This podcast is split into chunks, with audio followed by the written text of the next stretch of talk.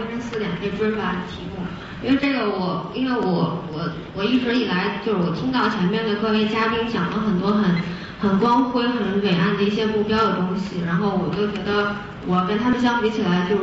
弱爆了的那种感觉，因为我一直都是被被追着被赶着那种往前走的那种人，所以我我一直以来都没有什么远大的一个理想和目标。刚才听一位嘉宾说他有那个五年的计划，后来我跟刚才朋友说，我连五个小时都做不出来，因为我我的那个生活总会有各种各样的突发的一些情况，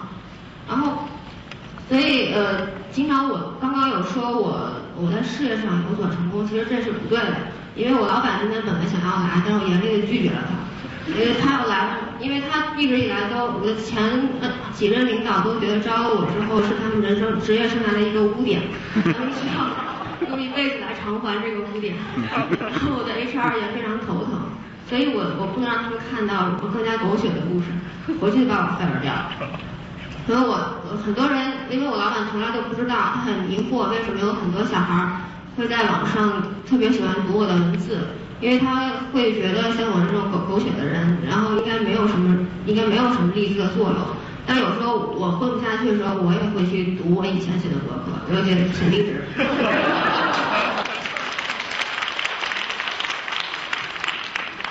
这这我我妈也不太相信这一点，所以我大概先看一下，这是我我二十四岁以前，不是十八岁以前所有的生活。我是四岁的时候被钢琴劝退了。我妈说了一句话，说老师但凡能忍着听两下，都不会把你劝退，不挣这份钱。然后我那个作文，小学三年级写作文的时候，那个第一篇作文我不会写，我就端个板凳坐厨房，我妈一边做饭说一句，我写一句。我妈讲太好了，然后把我推上了神坛的高度，然后老师非常重视我，之后十年我就得靠我妈帮助才能维持神坛的位置。后来我就特别害怕写作文，其实我特别怕。老师每次说赵鑫一定读书非常多，其实我们家就有一本《简爱》还没看完。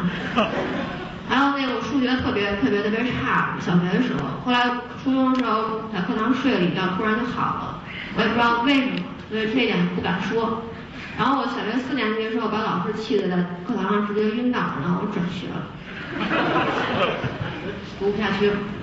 然后还有我有小时候有阅阅读障碍症，就是看东西看连续十分钟就觉得那字儿就跑了，然后就阅读理解就理解不了，跟那标准答案始终有巨大差距，老师就没有办法。然后中考的时候就失失失常了，这没什么理由，就是失常。高高考的时候接着就完蛋。然后，然后那个，然后后来考到中间活得很好，还有两年。然后二十三岁的时候就被查出重度抑郁症。这这个我本来今天有一个那个医院的证明，早上好极了没带。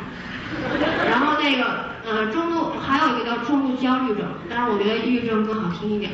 就放在这儿。然后那个那个那个证那儿写了这么一行字儿。易自杀人群，请家属注意观观察。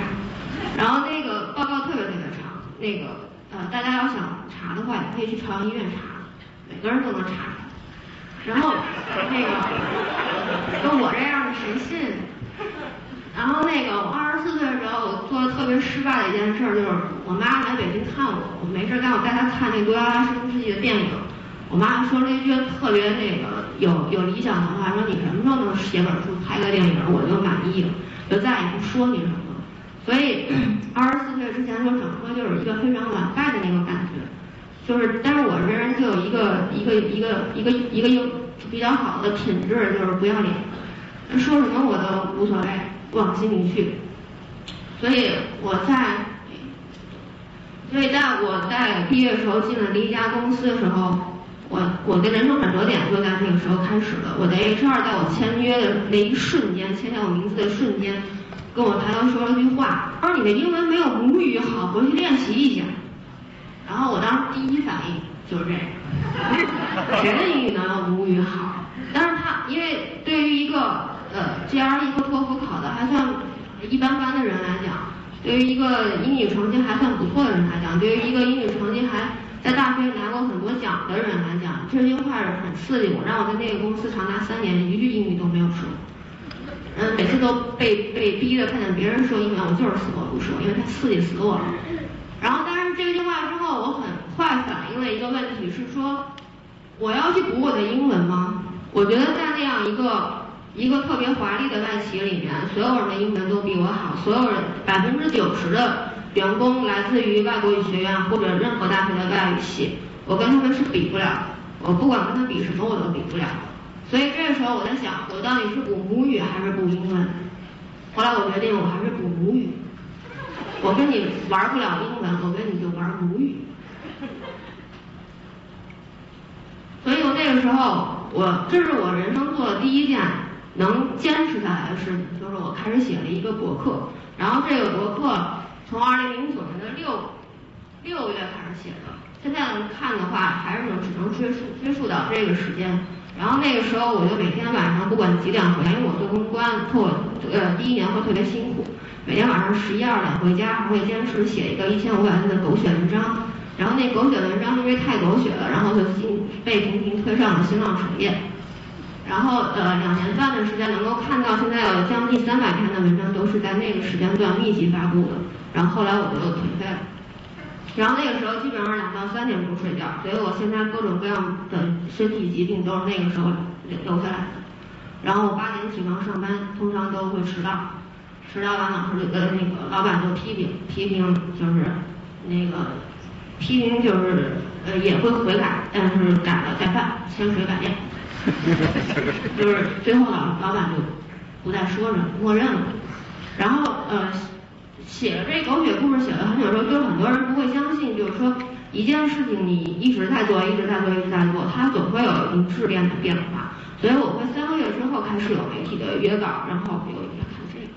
然后六个月之后的时候就有那个出版社开始约书稿，但是那个书稿这个这个书稿就没写出来，就一直在台词中，因为所有人都期待我写一个多拉拉第二的故事，但是我我觉得我写不了那个东西，所以这个书可能会。跟着古典老师的书，明年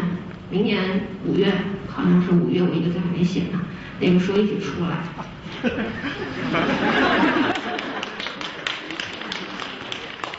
然后那个点击量，其实这是一个特别特别呃，因为我没有刷过。原来我的老板老怀疑，呃，不是老板，我同我朋友老怀疑我刷屏。然后我跟他们讲说，据我了解，刷一晚上，福建那种刷一晚上刷三百五十万。我要刷一，肯定一口气刷个一千万，哪哪有像你们这样没有见识和远见的，才刷一百万，太低了。所以我的文章大概是在十二月收到达第一个一百万点击量，然后第二个点击量两百万是到六个月，第三个到三百三百万的时候是用了三个月的时间，然后现在好像是三百八十万左右，就没有再去统计了。然后这个事情会让我觉得这件事情一直坚持去做，它会有一个呃质变的一个一个过程。然后很多人会觉得，呃，我出身于中文系，然后其实我是原来学化学的，然后，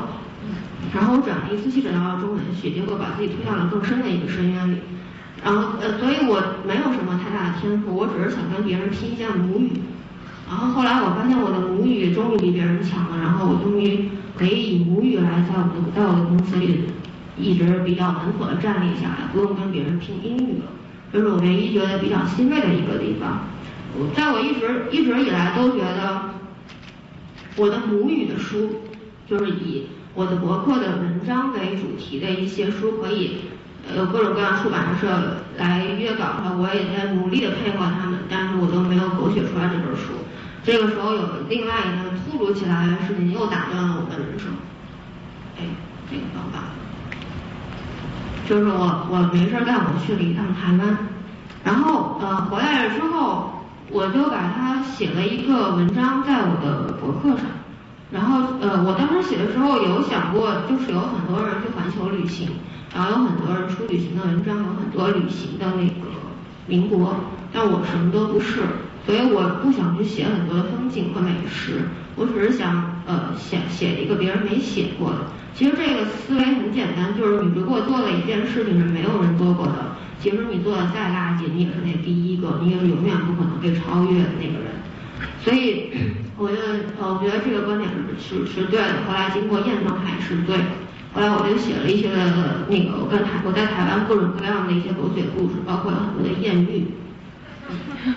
比如说第一个就是那个艳遇的故事，这个在博客上点击量特别的高，很多人看完之后潸然泪下，哭的要死要活的，就希望自己能去阿里山上也有这么一段浪漫的艳遇。所以呃这个文章在博客上登了之后，我也没有，因为它会比正常我普通其他的文章点击量低下去很多，它可能就是说突然的一个文章的转型之后的一个变化，但是我也没有太在意。但是就是这样，我知道呃没有人写过这个主题，我知道没有人写过大陆到台湾这条线，我知道嗯没有人写过人的故事，所以就因为没有人写过，没有人占领这个市场，没有什么都没有，所以我会是第一个，我就是那个空白的突破的那一个人，所以后来这个文章就特别特别火，在大陆和台湾就是火的比较呃在台湾火的更厉害吧，然后。然后在台湾就出了，出了五月份出的，嗯，大台湾会比较快，大陆比较慢，大陆还还因为十八大的问题还在等，所以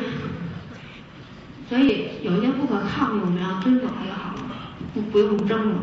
然后呃，所以这是当时在五月份的时候，我在台湾的签售会，我带我妈去了，我妈看了一半就回来了，她自己先回来了，然后。他觉得他想看到的东西，他觉得还行，凑合就回来了。然后一个人孤军奋战了后半场。然后在我回来之后，然后发生了这样的一件事情。因为我去年入境的时候自己买了一个商务签证，花了我四千块钱。虽然我把这钱挣回来了，但是还是被人发现了。我就变成了违规入境。然后我第一次以一个作家的名义放在了头版头条。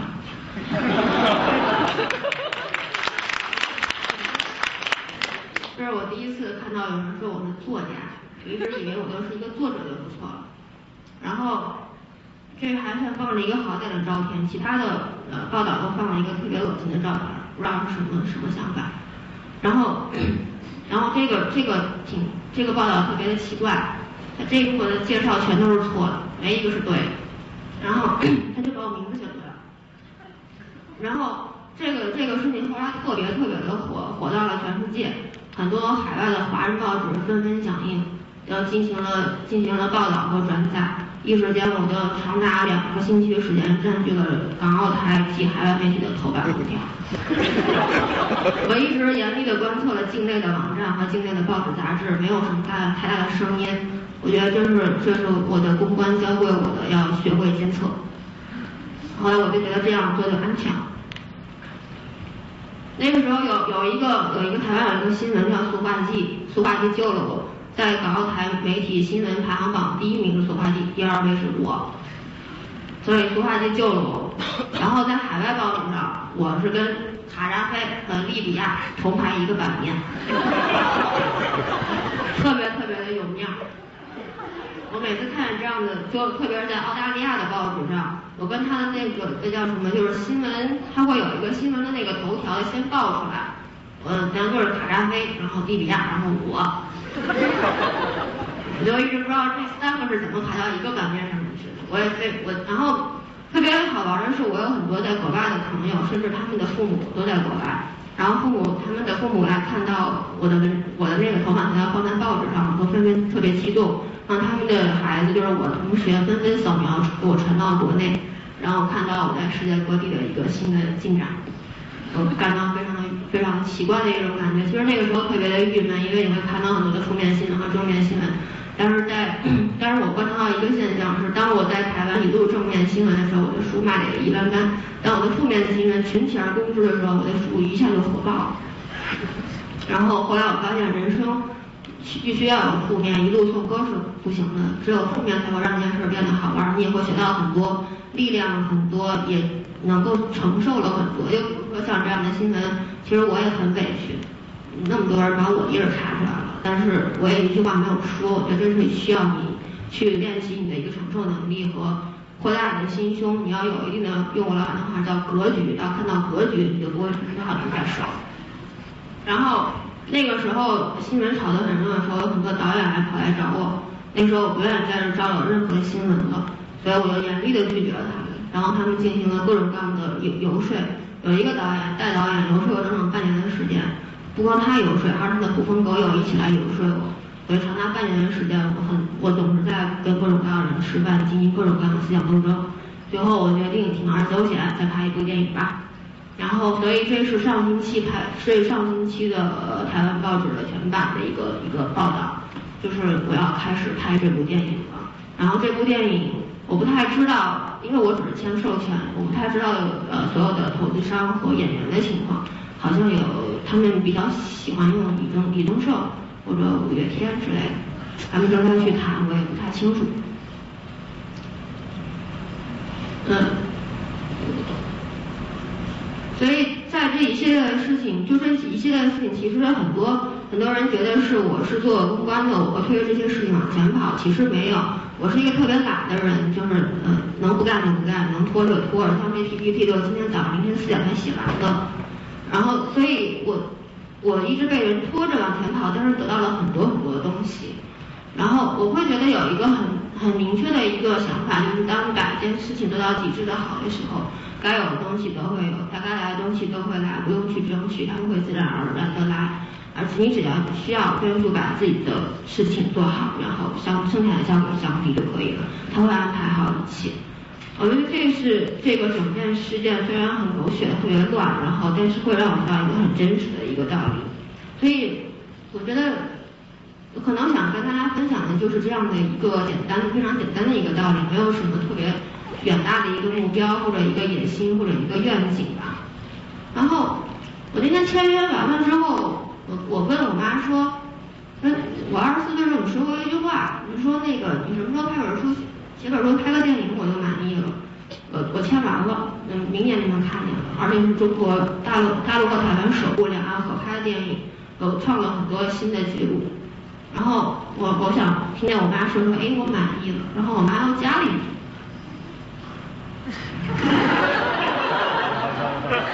这让我感到非常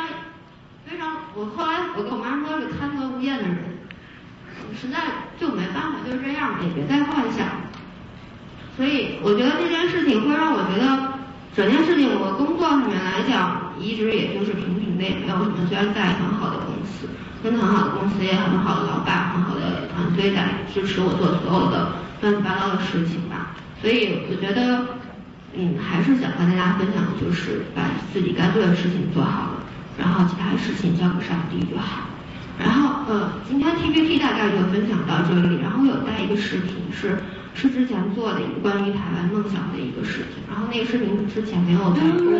公公公众开始放过，然后今天第一次放给大家，就算今天上午场的一个结束，祝大家中午吃的愉快。